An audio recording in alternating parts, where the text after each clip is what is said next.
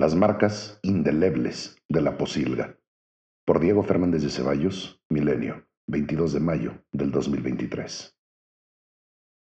Decidir a través de una consulta popular si los jueces, magistrados y ministros son o no electos por medio del voto de los ciudadanos es una más de las burradas cuatroteras, cargadas siempre de perversidad y con el fin de distraer a los gobernados de la creciente desgracia nacional. Primero, esa pretendida consulta violaría la Constitución,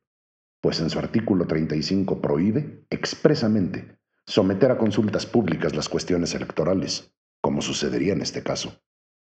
La Suprema Corte impedirá ese esperpento, por lo cual arreciarán las injurias en su contra, como acusar a la mayoría de ministros de estar al servicio de sus propios intereses y no del pueblo bueno, por supuesto, encarnado en el inepto y fascineroso, eclipsado por la nefanda realidad nacional, incrementada por sus desvaríos.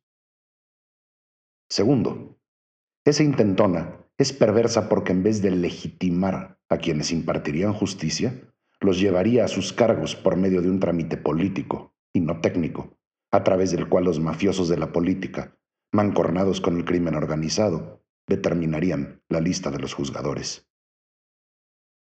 someter a la votación de 93 millones y medio de mexicanos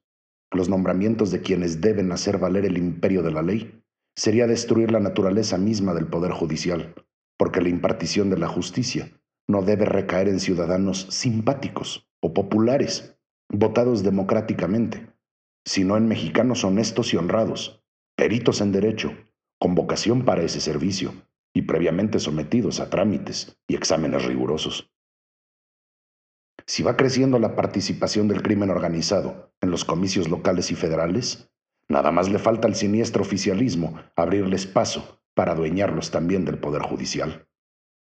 Tartufo tiene sometido al Poder Legislativo, como consecuencia del depravado morenismo en el Congreso,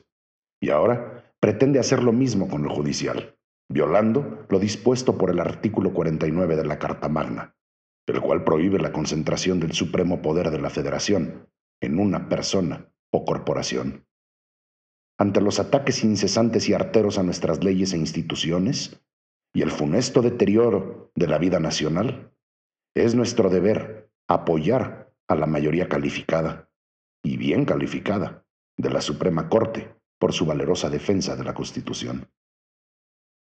El oficialismo urde diariamente estafas distractoras para ocultar sus violaciones a los derechos humanos de los gobernados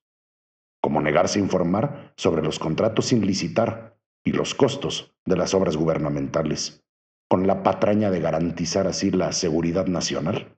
pero buscando impunidad ante los despilfarros y latrocinios de estos rufianes. Y será peor el final de esta pesadilla sexenal, porque mentir, robar, difamar, distraer y destruir son las marcas indelebles de la posilga.